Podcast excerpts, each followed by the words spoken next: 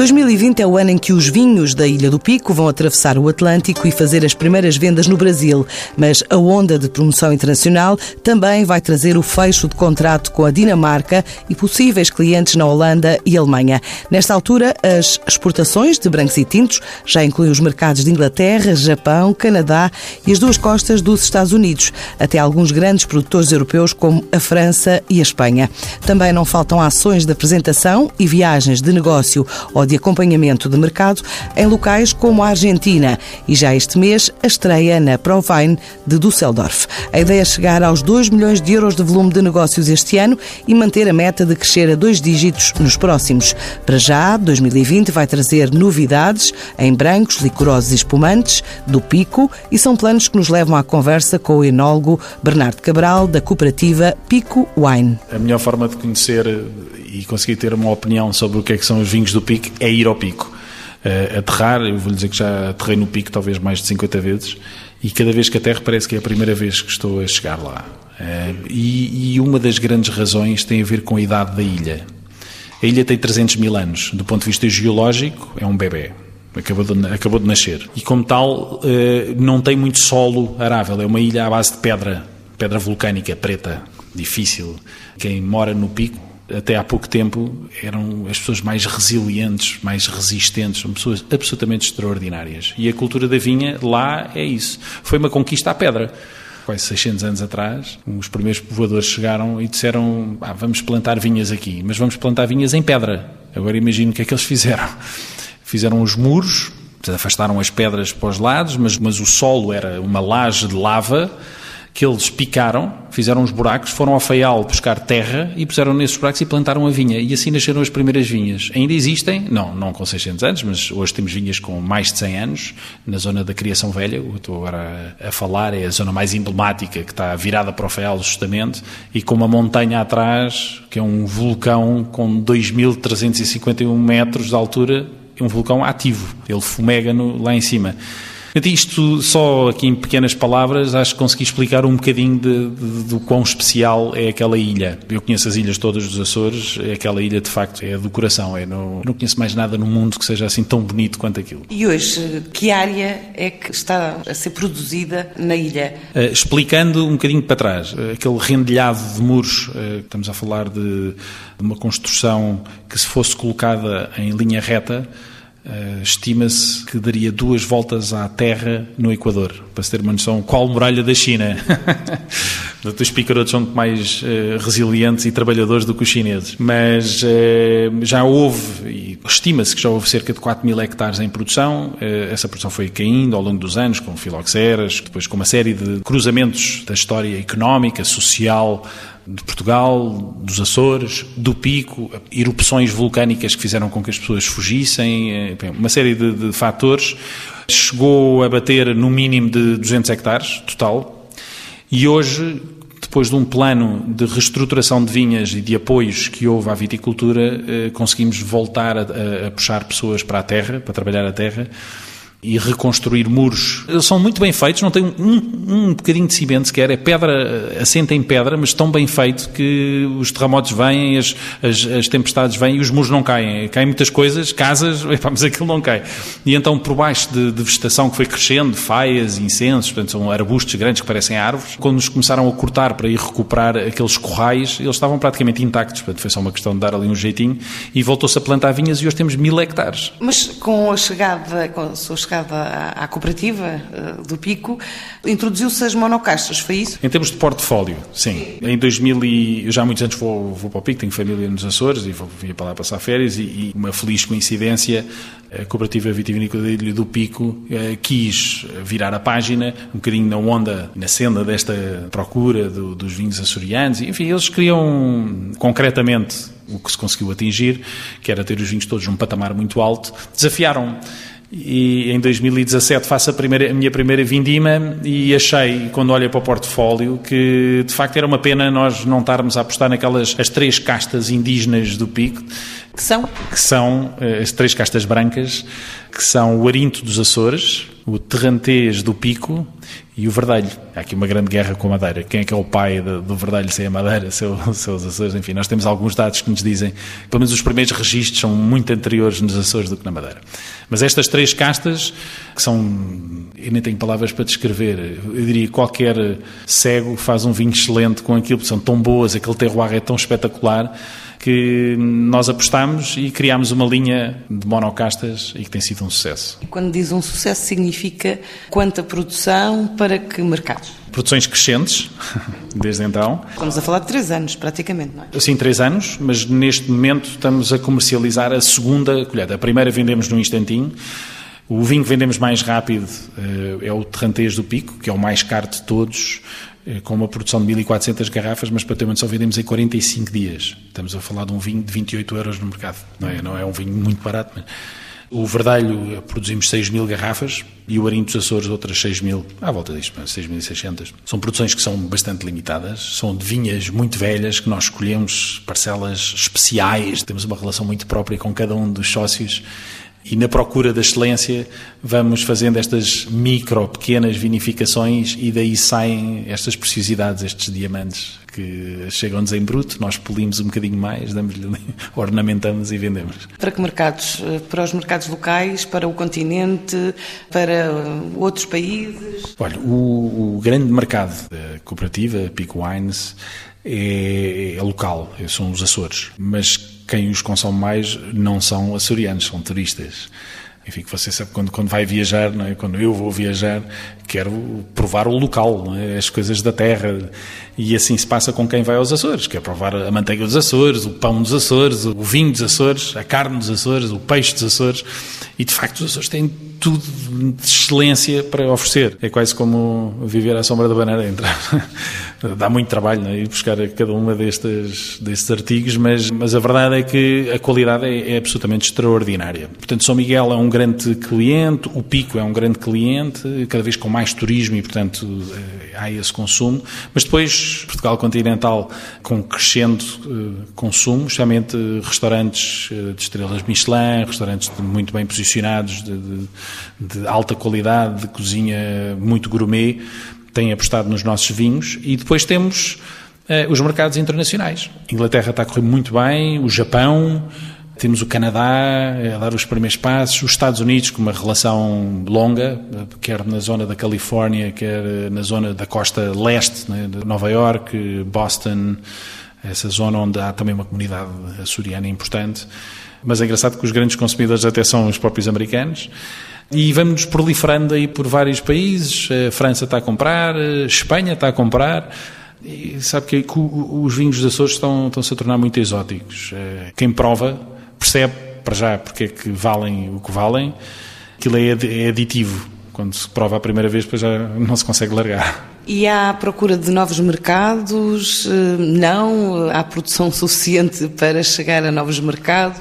Não há. Eu, como lhe estava a dizer, a produção tem sido crescente. É? Quando eu cheguei em 2017, em produção estavam 200 hectares. Hoje estão 1000, ainda não todos em produção, mas quase. E, portanto, como, apesar das produções por hectare serem pequeninas, isto são centenas e centenas de, de, pequenos viticultores com áreas que, quando olhamos para a ilha toda, podemos falar em hectares, mas quando olhamos para um produtor, falamos em alqueiros, que é décimos de hectare. Portanto, as pessoas têm vinhas mínimas, só que são muitos e cada um está a aumentar um bocadinho. A sua vinha mínima passou a ser um bocadinho menos mínima e, e tem vindo a crescer ali um bocadinho e, portanto, as produções estão a aumentar, de facto.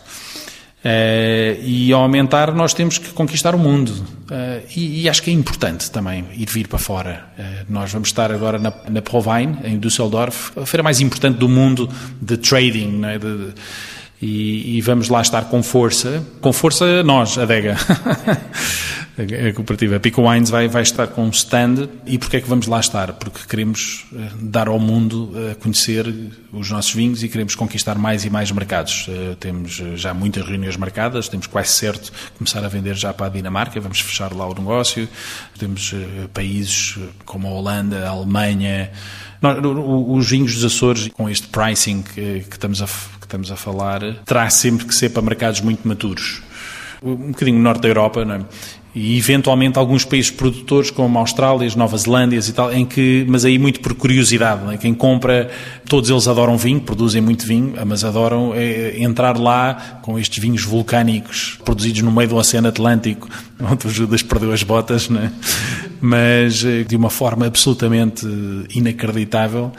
Eh, quem é que não quer experimentar pelo menos uma vez na vida, não é? Portanto, eu acho que há, há, essa oportunidade, mesmo em países produtores, de conseguirmos ir lá e entrar. Estamos a falar também, por exemplo, dos grandes produtores da América Latina?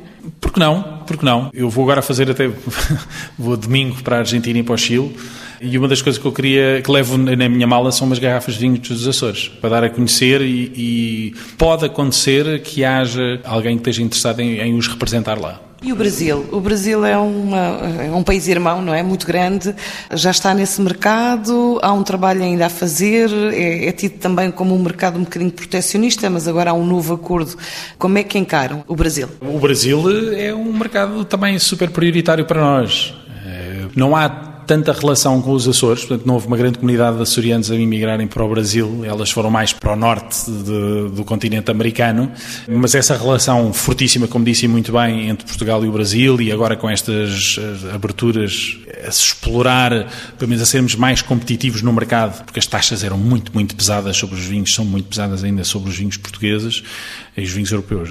Isto tem a ver com a União Europeia, uma relação, uma, um acordo entre a União Europeia e o Brasil, e aí vamos competir mais mano a mano ali com os chilenos e com os argentinos que têm acordos extremamente preferenciais. Vamos ver como é que isto vai evoluir, uma vez que os próprios produtores de vinho brasileiros não estão muito contentes com o que está a acontecer e, portanto, há alguns entraves que pode, pode, podem vir a ser colocados. Mas, mas creio que vai correr tudo bem. Acima de tudo, há também um, cada vez mais uma comunidade de brasileiros com muito poder de compra aqui no, em Portugal e a, a nos visitarem e que vão levar consigo eh, essa vontade de voltar a provar no seu país, de mostrarem aos seus amigos eh, os vinhos extraordinários que provaram. É? E nós estamos a fazer esse trabalho junto dessa, dessa comunidade. Temos já uns parceiros no Brasil e onde vamos começar este ano a levar vinhos para lá. Este trabalho de promoção passa só por feiras trading, como disse, portanto, feiras profissionais, também por missões, por essas viagens de negócios. Uh, o que é que está no vosso plano estratégico, digamos, ao longo do ano para levar os vinhos do Pico a destinos mais longínquos? Nós agora, em termos de plano, temos, enfim, uma série de, de viagens de acompanhamento de mercado, enfim, vamos estar no Canadá em, em provas, vamos estar eh, como lhe disse, nesta Polvine, vamos, eh, enfim, continuar a Inglaterra, onde, como eu lhe estava a dizer, que está a correr muito bem. Apesar do Brexit. Apesar de, bem, sim, de, de, depois do Brexit ainda não, não sabemos bem, porque as encomendas não são assim tão frequentes, não é? mas não houve nenhuma ainda depois do Brexit, mas até agora não houve nenhum sinal que, que isso fosse o país não para, não é? Os ingleses não, não, não vão parar de, de, consumir e não vão parar de, de, de, apreciar as nossas, as nossas coisas boas. É, pelo menos o nosso importador até agora não nos, não nos passou nenhuma mensagem de pânico. Mas, mas os mercados, como lhe estava a dizer, são muitos. Nós até há pouco tempo atrás, eh, quando eu digo pouco tempo atrás, era até há um ano atrás, nós não tínhamos produção para, para muito mais do que estávamos a fazer comercialmente. Agora já temos produção para satisfazer. Perdemos alguns clientes, infelizmente, porque não conseguimos satisfazer eh, as necessidades eh, com, com, como eles queriam. Mas não, era, não eram falhas pequenos períodos, eram falhas de grandes períodos e, portanto, isso fez com que eh, não pudessem continuar a trabalhar com os nossos. Agora estamos a reconquistá-los e todo esse trabalho de evangelização que estamos a fazer vamos continuar e cada vez com mais força. Mas tem um objetivo definido a médio e longo prazo, no sentido de, de aumentar a cota de produção, de aumentar volumes de negócios? Quanto é que isto representa mais ou menos por ano? O que é, qual é a meta a atingir daqui a dois anos? Nós, nós temos metas muito ambiciosas. Deste ano eh, queremos nos aproximar dos 2 milhões de euros de faturação e depois para o ano uh, the sky is the limit. mas mas tem, temos que aumentar, em, queremos e, e, e, vamos conseguir, não tenho a menor das dúvidas, aumentar a nossa, a nossa faturação sempre a dois dígitos, sempre a dois dígitos. Uh, faturação e produção. E, e isto tem a ver também com o, o revitalizar uma marca que nós temos, que é muito, muito forte, que é o Terras de Lava, que já fizemos um trabalho uh, ao nível de brancos e, e, um rosé que lançámos a primeira vez o ano passado e que foi um sucesso também, vende-se super bem. Uh, os tintos estão a correr muito bem. Uh, nós falamos sempre dos brancos das Açores, mas os tintos estão a correr extremamente bem. E o branco que, en primeiro, digo aqui, oficialmente, que está quase, quase, quase a vir para o mercado. Portanto, é mais uma referência, uma, uma referência um bocadinho mais amiga do consumidor médio, vai estar mais disponível, uma, vai ter uma dispersão de distribuição grande e, portanto, vai estar acessível a muita gente. Às vezes as pessoas querem comprar vinhos das pessoas e não sabem onde é que os vão comprar, não é? Tem que ser na garrafeira especialíssima, não sei onde, lá na, onde que não é acessível. Portanto, e nós queremos que o Terras de Lava seja um vinho uh, que consigamos consumir no dia a dia. Então significa que uh, vai estar disponível em hipermercados, por exemplo? Nos Açores, com certeza. Cá, eventualmente, pode estar, hiper não diria, mas alguns supermercados, cadeias mais especialistas, mais especializadas, quero dizer, eventualmente pode, pode vir a estar. Está, está em cima da mesa essa, essa, essa possibilidade. E, portanto, para já, é o que está nos vossos planos ou há outros planos para novos produtos no pico? Sim, ou, ou dar força a, a, um outro produto que ainda não falei até agora. O, a história do pico Ehm, tem a ver com tem a ver com, com e confunde-se muito com a história dos licorosos. Ehm, era comum todas as pessoas produzirem vinhos licorosos nas suas. Tinham estas vinhas, eh, uma parte das uvas entregavam na, na adega e outra parte produziam os seus vinhos e produziam licorosos. E licorosos que não ficando anos e anos e anos. Um bocadinho como a região, está a ver os vinhos do Porto, toda a gente produzia, quem tinha vinhas no, no, no Douro, produzia vinhos do Porto e na Madeira a mesma história. Pronto, esse é, um, é quase uma missão que nós temos, que é voltar a revitalizar com, com força. Nós nunca deixámos de fazer, temos o maior estoque de vinhos licorosos que existe nos Açores. São, é um estoque absolutamente extraordinário, de lindos vinhos que são, são de uma beleza indescritível. Falo eu aqui com a minha emoção toda. Um, e acho que voltar a dar força a esse produto e a dignidade que ele merece é um must. Quer dizer, e nós lançámos recentemente um vinho que, que é um, um lote de vários anos de produção, uh, que é o, o licoroso do Pico 10 anos, que é, é, um, é um produto a não perder. E agora, mais recentemente. Uh, Está na moda o espumante. Exatamente, já sabia. Tem informações privilegiadas. Não, mas eh, de outras regiões do país eh, há essa percepção, não é? Que é trendy agora eh, consumir espumante português. Há também espumante no pico? Há também espumante no pico, finalmente. Então, nós, nós lançámos na, na passagem de ano o espumante.